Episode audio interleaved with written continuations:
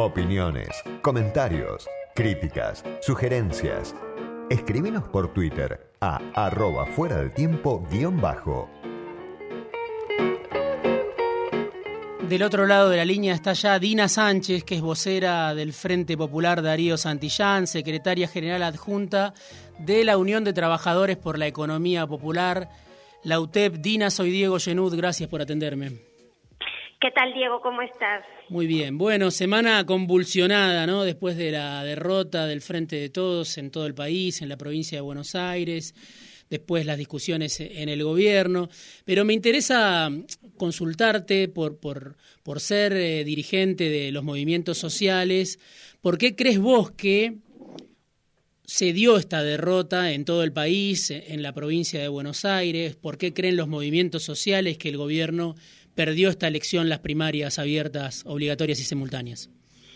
Y mira, creo que lo que pasó el domingo no, no se lo esperaba nadie, ni siquiera nosotros, ¿eh? fue como un baldazo de agua fría, pero creo que, que quedó también bastante expresado y bastante claro eh, el descontento del pueblo y bueno, fueron el domingo a, votar con todo lo que implica, ¿no? Nosotros desde la UTEP veníamos alertando sobre la, la profunda crisis social, económica, educativa que, que se está viviendo, ¿no? y que ya veníamos arrastrando porque siempre siempre lo decimos para no olvidar y para tener una memoria que ya venimos de, de una pandemia macrista, ¿no? Y se suma el coronavirus y los resultados los resultados, perdón, no han sido no han sido favorables para el pueblo, ¿no? Han sido más bien más pobreza, más desocupación, menos acceso a la educación, más incertidumbre y yo creo que el 7 de agosto también cuando hicimos la movilización de Deliniers a Plaza de Mayo, pedimos que además de que, que nos vean, también nos escuchen, ¿no? Los pibes y la piba de los barrios populares y, y la realidad es que pusimos sobre la mesa todo, todas las problemáticas que te mencioné antes, pero a veces pareciera que, que el gobierno nacional no, no se quiere dar cuenta de lo que realmente está pasando hoy en los barrios populares y pareciera que empezar por los últimos y las últimas eh, sea fuese más una consigna, ¿no? Y no una realidad. Entonces me parece que si no nos enfocamos en ver esa realidad, claramente van a avanzar ellos. Y cuando nos referimos a ellos, es a un sector que ya estuvo que ya estuvo gobernando y que realmente fue catastrófico para los sectores populares. Entonces, hay que hay que ponernos en alerta, me parece que, el gobierno nacional tiene que avanzar en, la, en la agenda de tierra, techo y trabajo, pero también es importante que se avance de verdad sobre la problemática de estos más de 8 millones de personas que dejó el IFE al descubierto, ¿no? Personas que, que realmente no tenían absolutamente nada, ni siquiera un ingreso, y me parece que ahí es cuando nosotros hemos llevado nuestro planteo del salario básico universal y que hay que avanzar, pero también hay que avanzar en un problema que está que está a la vista de todos y por eso te digo que a veces pareciera que no quieren no quieren ver la realidad que es la especulación constante de los alimentos. Hoy nosotros venimos eh, hoy lo venimos debatiendo desde el domingo hacia acá todos los días y la realidad es que es una constante la especulación. hoy tomar un, un, vaso de leche, Diego, de verdad no es un discurso, pero es en realidad es un lujo tomar un vaso de leche. Entonces, mm. no puede ser que en un país tan rico como es la Argentina, la canasta básica de, la, de alimentos para cualquier ser humano sea tan cara y tampoco podemos naturalizar que el 50% de la población en la Argentina sean menores de 12 años. Esto nos tiene que preocupar y el gobierno nacional se tiene que ocupar. Por eso, Dina, me parece que efectivamente ustedes también lo venían alertando. Había elementos, quizá no se esperaba una derrota tan extendida o tan amplia, pero había elementos de, de una realidad preocupante, sin duda, porque lo, lo mostraban este, los números de las centrales sindicales, los números de las encuestadoras, este, todos mostraban desde el punto de vista de los ingresos que había una porción muy grande de la sociedad que no llega, no llega a fin de mes. Yo te pregunto, los sectores más vulnerables, ¿vos qué pensás? ¿Votaron en contra del gobierno? ¿No votaron? ¿Qué pasó con los representados de ustedes, otros sectores que habitualmente votan al frente de todos? ¿Votaron en contra o no votaron? Mira, a mí me parece que, que los sectores, estos sectores de los compañeros que están organizados, sí, por lo menos hemos tenido un ida y vuelta nosotros bastante constante, ¿no? Porque tenemos, a ver, las asambleas o estamos siempre en los territorios y estamos constantemente, a ver, eh, somos parte de este gobierno, Diego, nosotros, no es que no. Y nosotros justamente conformamos la UTEP, eh, estuvimos unidos y unidas en, en pleno 2016 cuando gobernaba Macri, ¿sí? Y nosotros trabajamos fuertemente para que Macri se vaya. Entonces, nosotros apostamos a este gobierno, claro que apostamos, pero también fuimos claros. Cuando asumió este gobierno, nosotros nos sentamos con Alberto Fernández y con todo su, su gabinete, nos sentamos y les dijimos, vamos a seguir acompañando pero cuando las cosas se hagan mal también vamos a ser críticos porque nos parece fundamental no perder el objetivo, no perder tampoco el horizonte. Nosotros desde la UTEP estamos representando un sector que está organizado, pero por fuera de la UTEP, Diego, hay gente que no está organizada. Mucha, Entonces, mucha, tenemos muchísimo y eso lo dejó reflejado el IFE, mira, todos y todas sabemos que el IFE estaba pensado para dos millones de personas y son más de ocho millones de personas los que se anotaron. Entonces, eso nos tiene que preocupar. Y vuelvo a repetir, hay que, hay que fortalecer, o sea, a ver, creo que, que, hay que empezar por los últimos. Creo que nosotros planteamos que la mejor campaña del Frente de Todos es que hace respuestas pero y políticas concretas como lo es el salario básico universal que estamos planteando. ¿Qué pasa con el salario básico universal? Sé que hubo una reunión de Grabois en su momento con Guzmán por este tema. No sé en qué punto está la discusión, si hay resistencia del gobierno, si se está analizando. En su momento Cristina también tenía ciertas objeciones.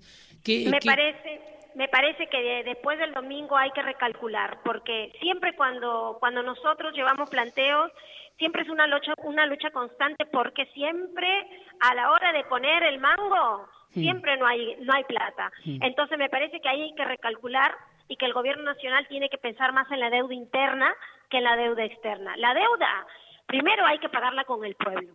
Entonces, en esa deuda nos tenemos que enfocar, nos tenemos que enfocar en trabajar fuertemente también para que los grandes monopolios no sigan especulando con los precios y que esto le afecte directamente a un sector que la viene pasando mal hace casi a ver, hace cuatro, seis años, hace seis años, Diego, la pandemia llegó.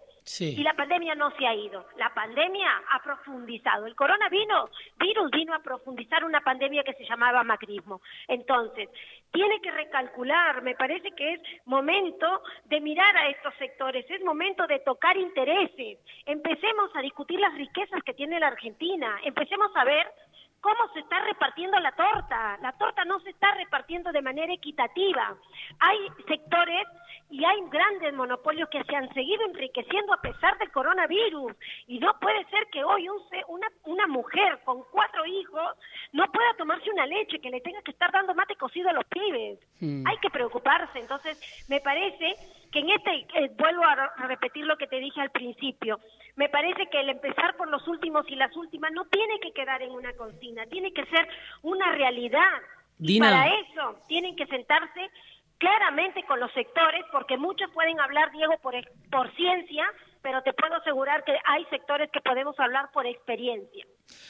Dina, ¿cómo es el debate entre los movimientos sociales? Esta semana, bueno, los funcionarios que responden a Cristina presentaron su renuncia, el movimiento Evita planteó una marcha, que el movimiento Evita de Emilio Pérsico, de Fernando Chino Navarro, que forma parte de la UTEP, planteó una marcha en defensa o en respaldo de Alberto, que después el propio Alberto pidió suspender. Pero digo, ¿cómo es el debate? Porque para el que está afuera pareciera que hay un sector de la UTEP que respalda a Alberto y hay un sector de, de la UTEP que respalda más la postura de Cristina y, los gobiernos de Cristina, ¿no? Mira, Diego, yo creo que es eh, de, todo, toda la población sabe, o por lo menos quienes nos conocen, saben que en la UTEP somos, somos distintas organizaciones con distintas construcciones. Y vuelvo ahí al punto que te dije hace un, hace un momento.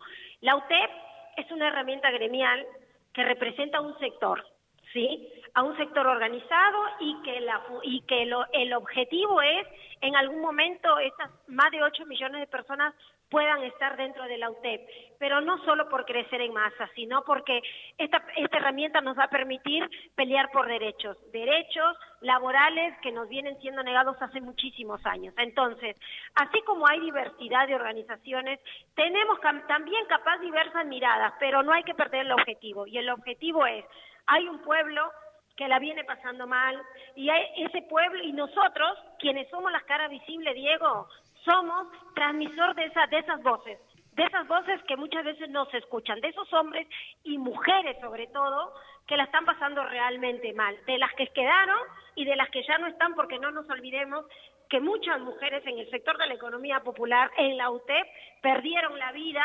sosteniendo una olla, sosteniendo el alimento para cientos de vecinos y vecinas en los barrios populares. Entonces, no hay que perder ese objetivo, no hay que perderse en las discusiones. Yo sé que, que, la política cambia todos los días, sabemos que la coyuntura nos corre y todo, pero sabes una cosa, me parece que el día de mañana los dirigentes, los referentes o voceros y voceras, como lo querramos llamar, tenemos que pasar a la historia, pero como realmente hombres y mujeres que peleamos por un sector y peleamos por, por nuestros vecinos, por nuestras vecinas, que es para eso que estamos. No es que nosotros estamos solamente por decir, bueno, yo estoy acá, soy la secretaria general adjunta de la UTEB, Dina Sánchez. No, Dina Sánchez está ahí porque es la voz de muchos compañeros y sobre todo de muchas compañeras. Entonces, no tenemos que perder el horizonte, vuelvo a repetir, la coyuntura, la política nos corre, pero tenemos que luchar por un sector que realmente la está pasando mal y te vuelvo a, enfocar en el salario básico universal y, me, y quiero hacer hincapié en esto porque el salario básico universal va más allá de los organizados y organizadas dentro de los movimientos populares. Está pensado en toda esa población que el IFE dejó al descubierto. Dina, te agradezco mucho este rato, quería escucharte, así que te agradezco este rato y seguramente vamos a volver a charlar. Muchísimas gracias, Diego, por el espacio y bueno, estaremos en, contacto seguramente que sí. Te mando un beso. Dina Sánchez, vocera del Frente Popular Darío Santillán, secretaria general adjunta de la UTEP, que reúne a los movimientos sociales y es la Unión de Trabajadores de la Economía Popular.